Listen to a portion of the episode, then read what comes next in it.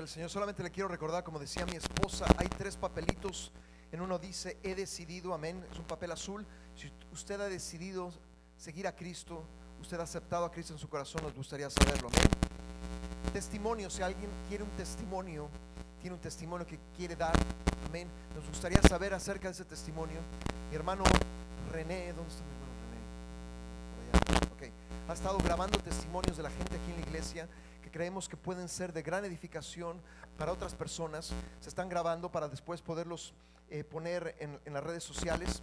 Y número tres, si usted tiene alguna petición de oración, amén, nos gustaría saber para poder orar durante la semana. Hemos estado orando mi esposa y yo por las peticiones que se han dejado.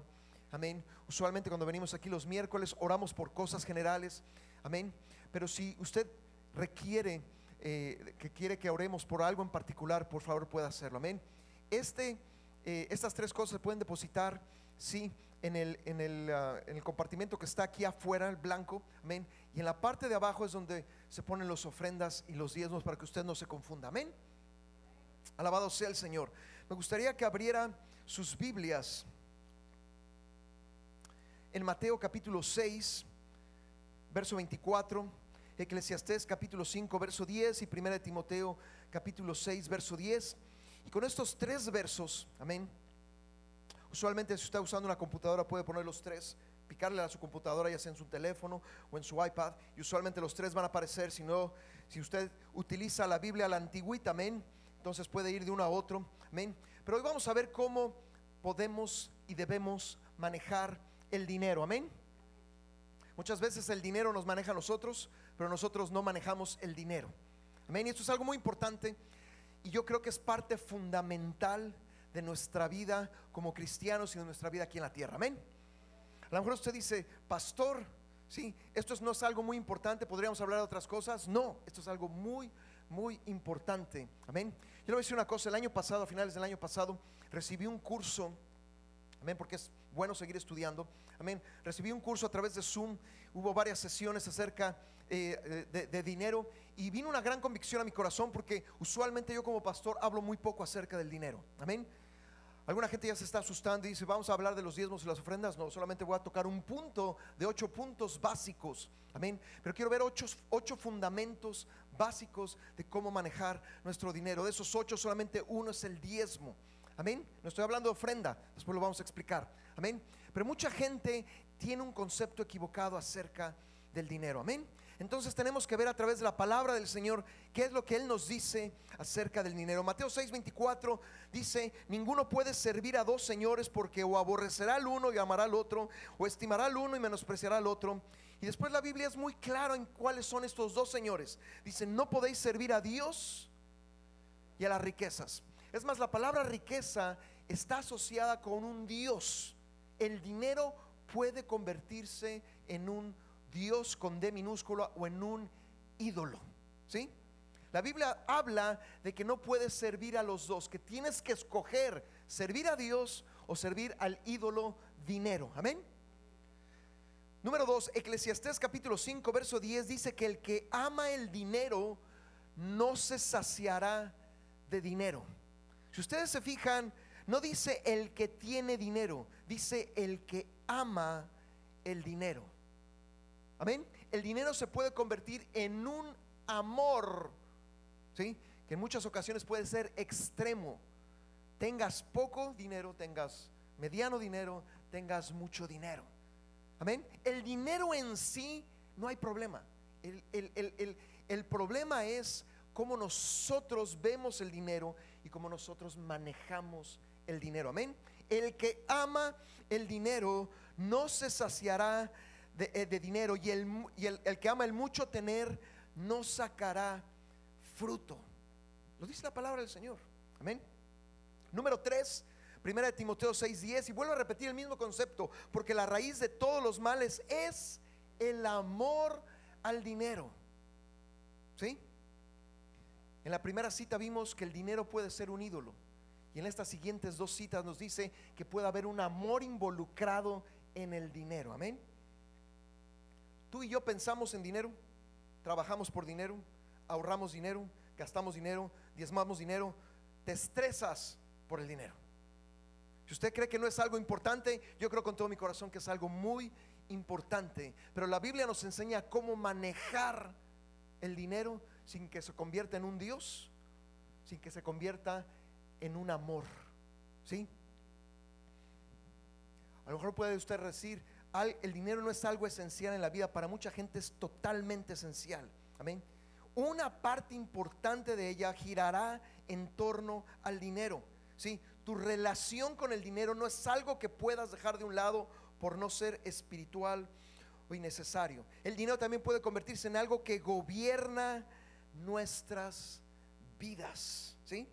Yo no sé si le ha pasado, hay semanas en las cuales lo único que está aquí es dinero, dinero, dinero, dinero, dinero. El dinero muchas veces nos desvía de nuestra atención a Dios. Amén. Están muy serios. Vamos a orar. Te damos gracias, Padre Celestial. Señor, por tu palabra, oh Señor, y lo que tú nos enseñas a través de tu palabra del dinero. Señor, que sea tu Santo Espíritu el que nos guía toda verdad. Señor, y que estos ocho principios básicos podamos llevarlos a cabo, Señor. Podemos conocerlos, pero que podamos llevarlos por obra, Señor. Te pido que nuestra mente y nuestro corazón, Señor, se abran, pero también nuestro entendimiento sea abierto para conocer, Señor, cómo tú ves las cosas. En el precioso nombre de Cristo Jesús. Amén. Quiero que vayamos al primer principio, ¿sí? Y yo creo que de este principio parten los siguientes siete principios. Voy a hablar de ocho principios. Número uno, todo le pertenece a Dios. Mientras tú y yo no entendamos esa base, vamos a seguir manejando incorrectamente el dinero. Vuelvo a repetir, puede ser mucho dinero, poco dinero, más o menos dinero. ¿Sí? No tiene nada que ver con la cantidad de dinero. Tiene que ver con la actitud y tu relación con el dinero. Amén.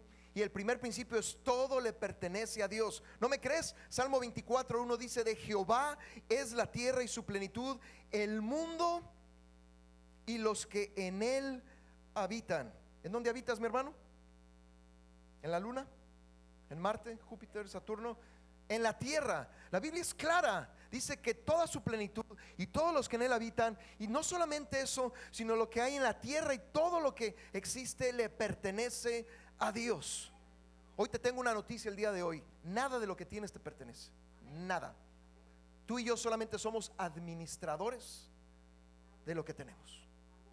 Poco, mediano o mucho, ¿sí? O sea, tu carro que tanto amas no es tuyo, es de Dios. Ouch.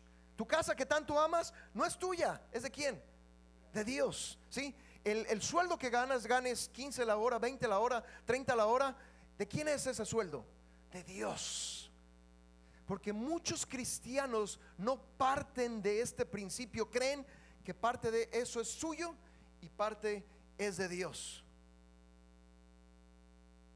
Mientras no entendamos eso, vamos a seguir cometiendo errores. ¿Sí?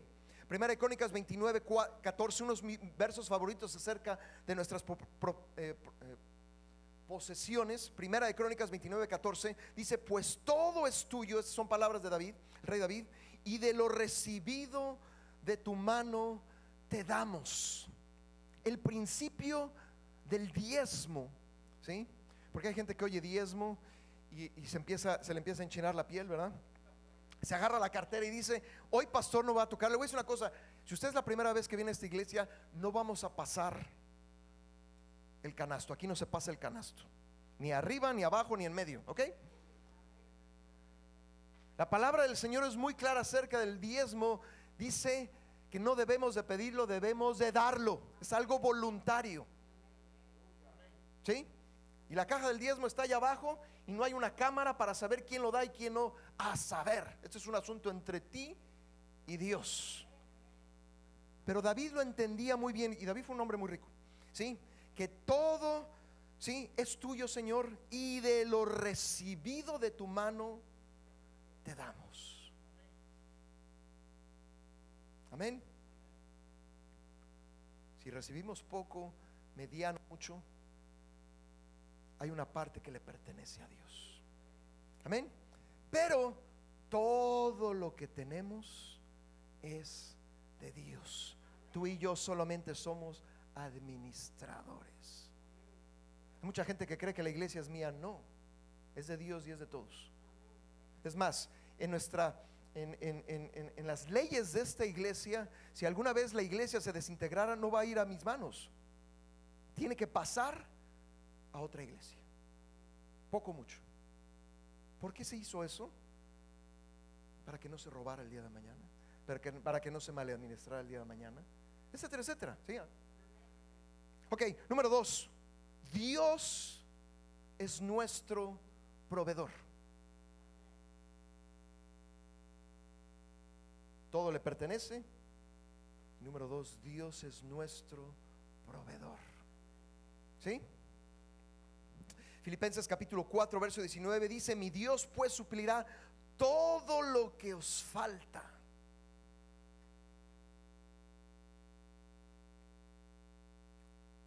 Muchas veces pensamos que para obtener todo lo que nos falta necesitamos más dinero, ¿no es así? Es el, es el pensamiento más común que existe.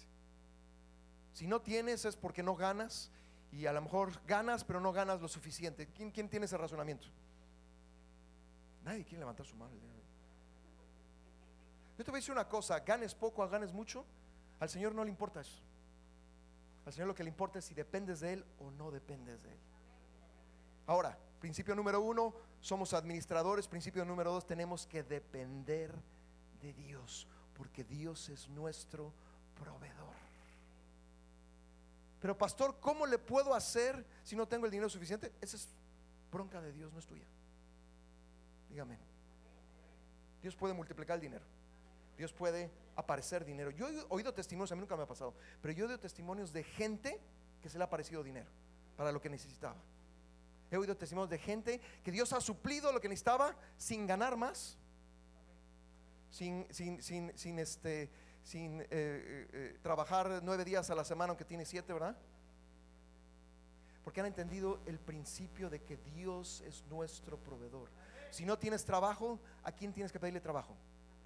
A Dios.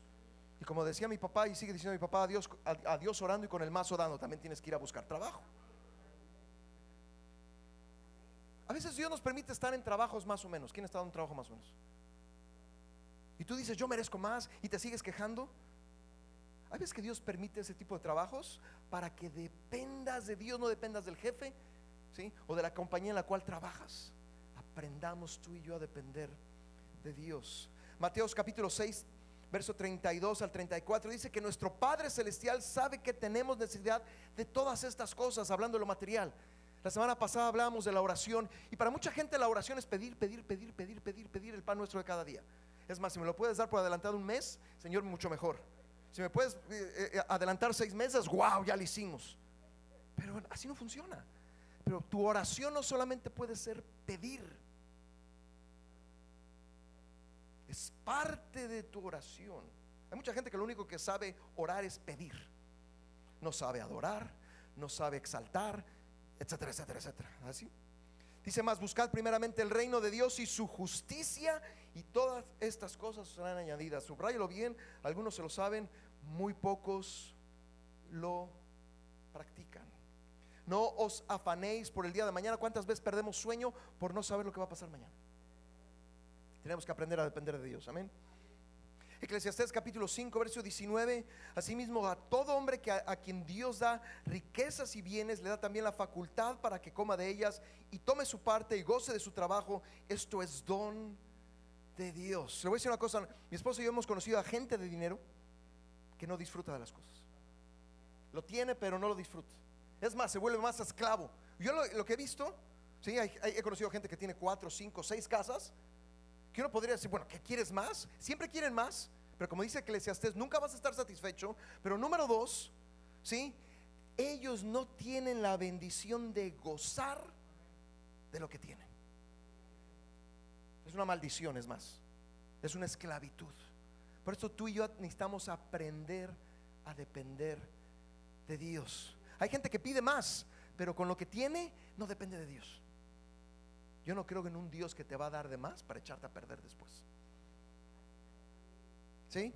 Punto número tres, ¿cuál es tu relación con el dinero? Tú y yo, cada uno de nosotros tenemos una relación con nuestro dinero. No depende si tienes poco o mucho, sino lo que hay en tu corazón. Yo creo que el dinero va al meollo del corazón. ¿sí? Tu cartera. Sí. No indirectamente, sino directamente está conectado aquí. El que es codo es porque es codo acá.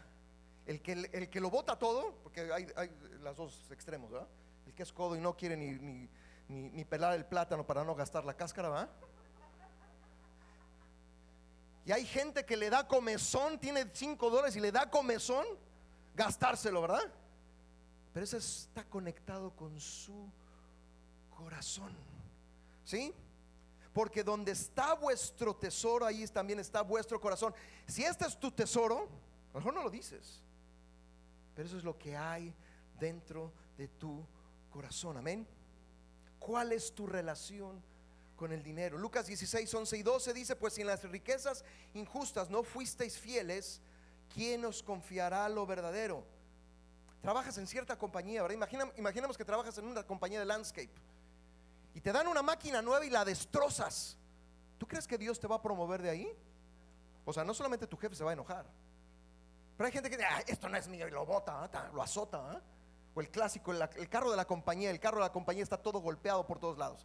¿Por qué? Pues me vale un cacahuate. ah. Esa es tu relación que tienes. Lo mío yo lo cuido extremadamente, pero los demás, ja, me vale un pepino. ¿Tú no crees que Dios empieza a revelar cosas? Hay gente que siempre le falta, siempre le falta. Yo he conocido a gente por 20 años que siempre está llorando por dinero. Es más, si no lo tiene y está nervioso, nerviosa. Hay algo en su corazón que necesita ser limpiado, necesita ser transformado. Si tú no eres fiel en tu trabajo, dice la palabra del Señor, ¿quién te confiará lo verdadero? Si en lo ajeno, yo muchas veces he estado bajo otras líderes. Te voy a decir una cosa, a lo mejor te dices, no tiene que ver con dinero, tiene que ver totalmente con el dinero. Yo tuve un líder durante 6, 7 años y yo ya sabía más o menos cómo pensaba. Pero yo le entregaba cuentas, hemos hecho esto, hemos hecho aquello, hemos hecho aquí, hemos hecho allá. Dios quiere promoverte, pero para promoverte primero tienes que ser hallado fiel en lo que es de alguien más.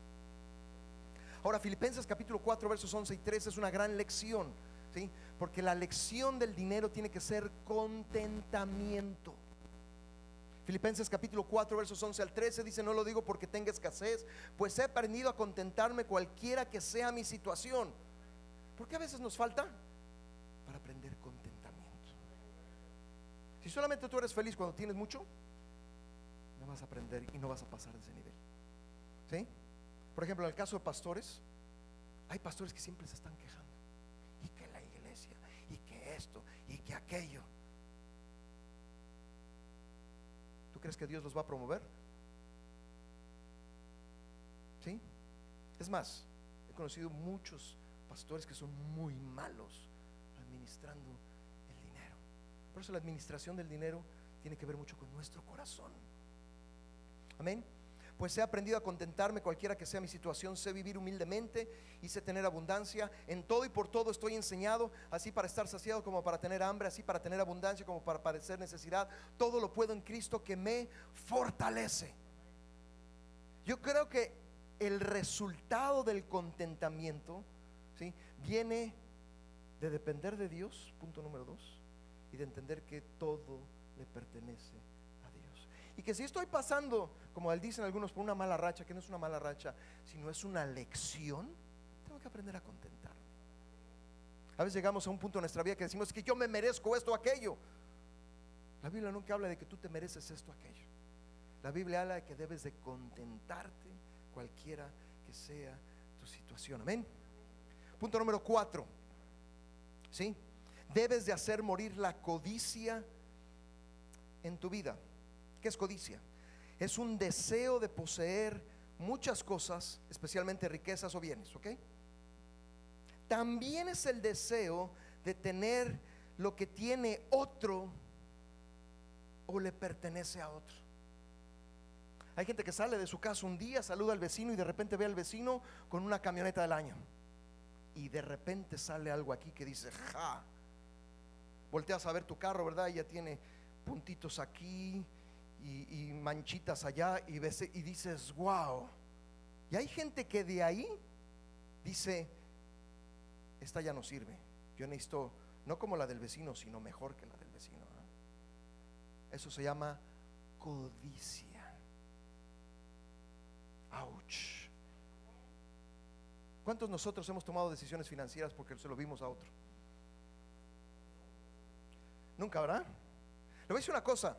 Este, este mensaje, estaba diciendo a, René, este mensaje va muy, muy bien. Si van a Spotify, ¿quién conoce Spotify? Es una aplicación, si usted no la tiene, la puede eh, eh, downloadear o la puede eh, adquirir, es gratis en su teléfono. Eh, nuestro hermano René predicó hace, hace, hace unas semanas y le llamó cirugía plástica. No, no está hablando de la cirugía plástica, sino está hablando de las deudas del dinero. Y le voy a decir una cosa, mucha gente se mete en deudas por codicia. Ah, No lo puedo tener, pero lo voy a tener y voy a ver cómo le hago. Este país es especialista en que te metes a un dealer y el dealer sabe que en esas próximas tres horas te tiene que enganchar para que tú saques. Y sales así con la gran sonrisa.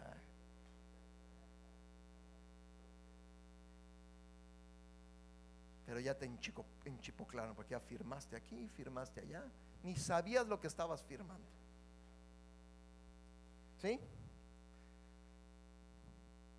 Colosenses capítulo 3, verso 5, haced pues, haced morir pues lo terrenal en vosotros, fornicación, impureza, pasiones desordenadas, malos deseos y avaricia que es idolatría.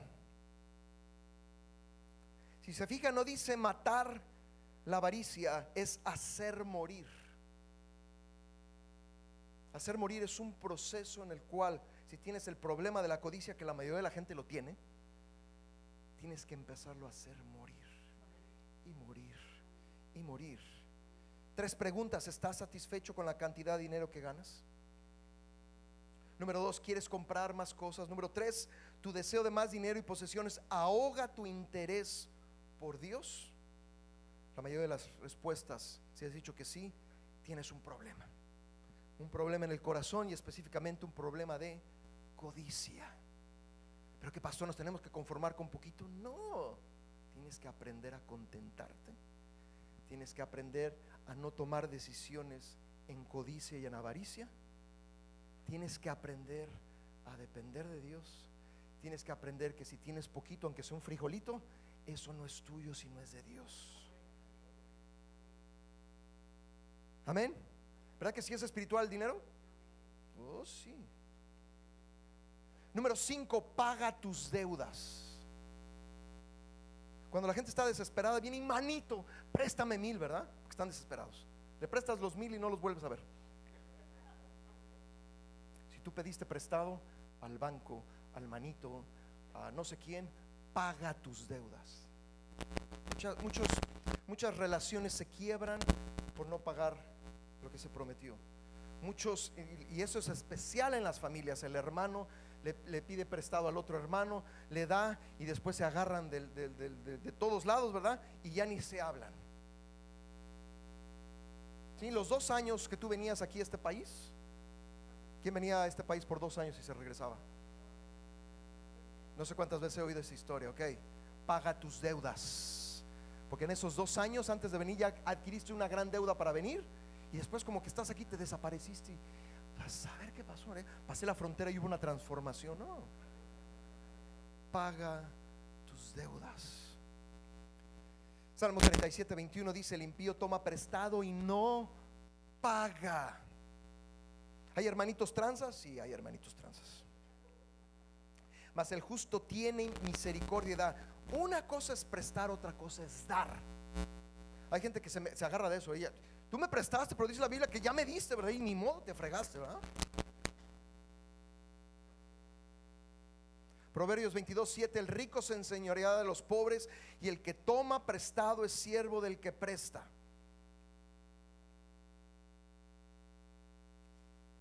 Le voy a decir una cosa. Cuando nosotros empezamos a orar por este edificio, recuerdo que hubo una, una no me acuerdo si fue un hermano un hermano, que hizo una oración más o menos así, Señor, trae a un hombre una mujer que nos dé todo el dinero. Y el Señor nos dijo, no, va a ser responsabilidad de la iglesia. Amén. Cuando nosotros sabíamos ya que Dios deseaba darnos un edificio, no sucedió inmediatamente. Hubo un proceso. Algunos saben la historia, no me voy a meter en todo eso.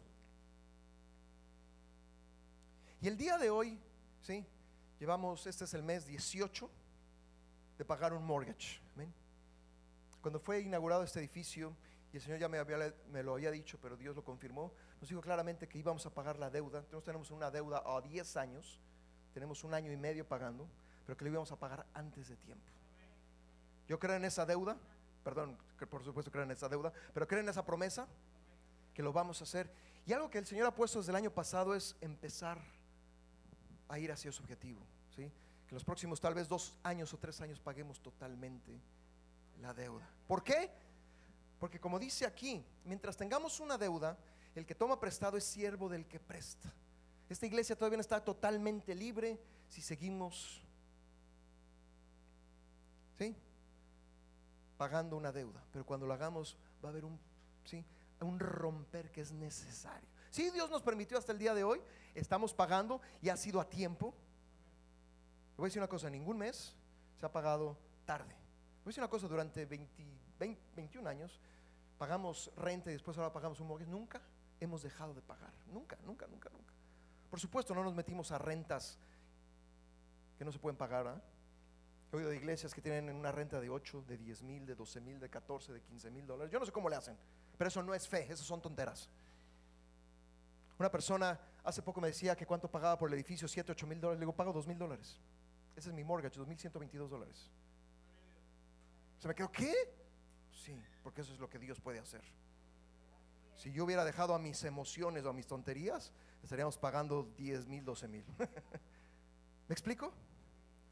Dios conoce nuestro presupuesto y ese es mi siguiente punto. Aprende a administrar el dinero y una gran parte de administrarlo es presupuestar el dinero. Amén. Lucas capítulo 14, versos 28 al 30 dice, porque ¿quién de vosotros queriendo edificar una torre no se sienta primero y calcula los gastos a ver si tiene lo que necesita para acabarla? Cuando fui arquitecto hace muchos años, una cosa descubrí, la construcción no es barata. Todo el mundo quiere construir barato, eso no existe. Ni en México, ni en Estados Unidos, ni en ninguna parte del mundo. Cuando tú vas a construir, te va a salir caro.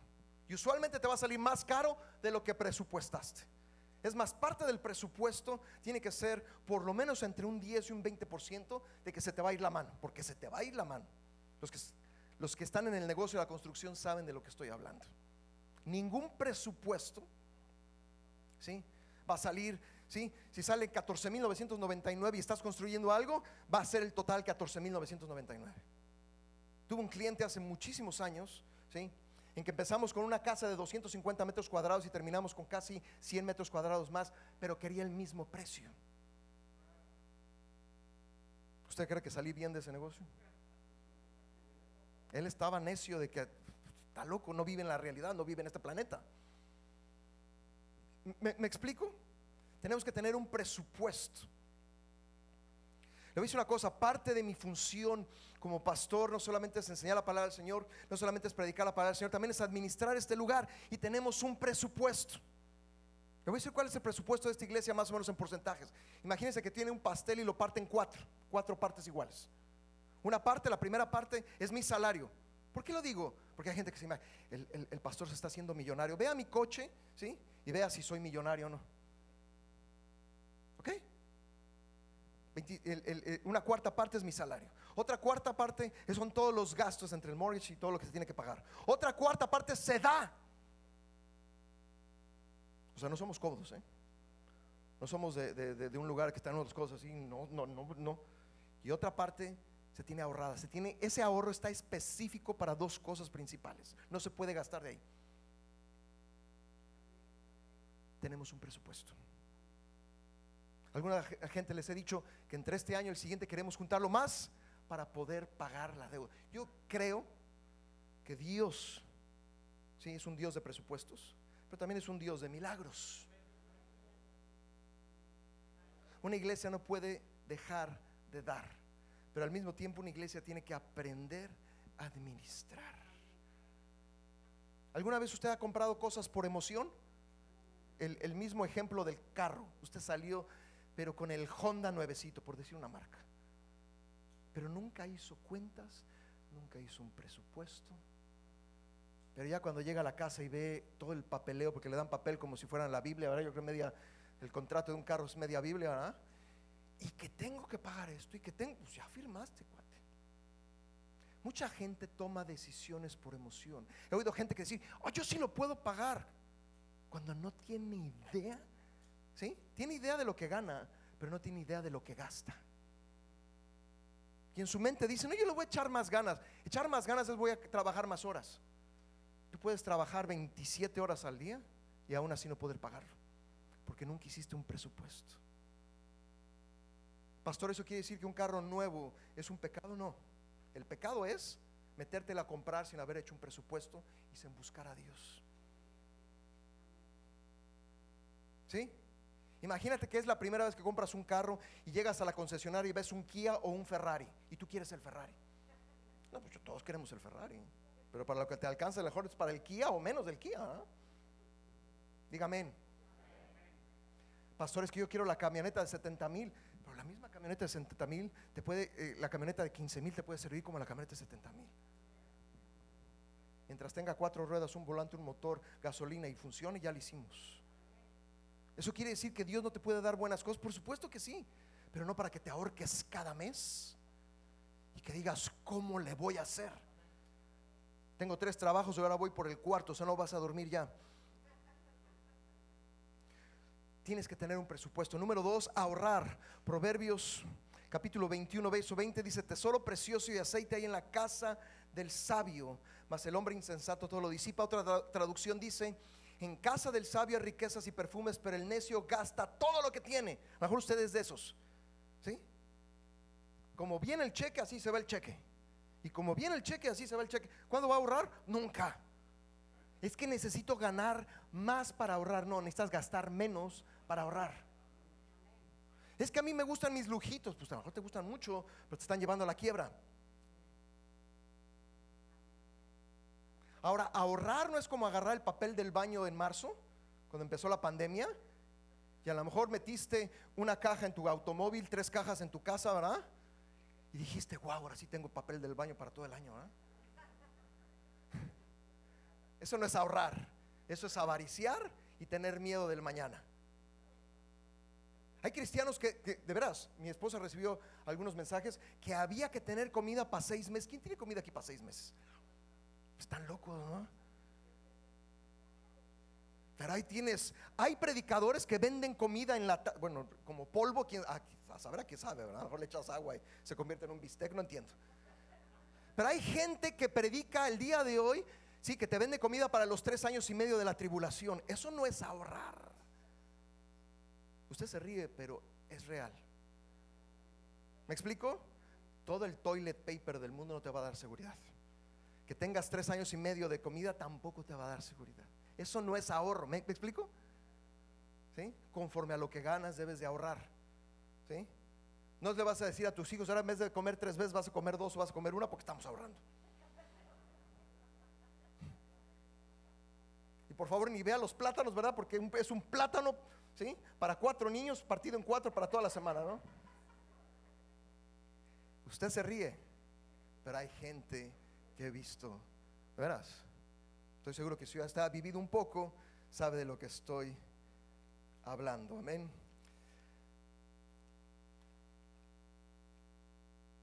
Punto número siete. Lo que veíamos al principio, da al Señor. ¿Sí? Reconocer que todo es de Dios, pero dale al Señor lo que a Él le pertenece. Por eso dice la Biblia, traed los diezmos al alfalí. No dice, pide cada domingo y recuérdales tres veces en el servicio los diezmos. Dice, traed. Es un acto voluntario mío y es mi responsabilidad. Es que no me alcanza. Pues te tengo una noticia, ni, ni te va a alcanzar. Yo sé, y no tengo una cifra exacta porque vuelvo a repetir, no tengo una cámara, pero yo sé que más o menos el 70% de esta iglesia diezma. El otro 30 por ahí está escondido aquí y allá. Pero si tú tienes problemas financieros, usualmente, ¿sí?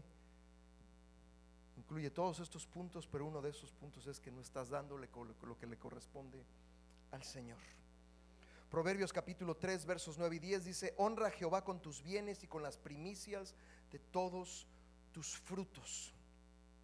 Aún el Señor Jesús lo dijo en Marcos capítulo 12, versos 17, dar a César lo que es de César y dar a Dios lo que es de Dios. Amén. Ahí entran los impuestos, tienes que pagar impuestos. Si alguna vez te quieres convertir en alguien legal en este país, lo primero que te van a pedir son tus impuestos. Y el IRS aquí es fuerte, fuerte, fuerte. ¿Sí? Si no te ha pescado, tarde o temprano te va a pescar.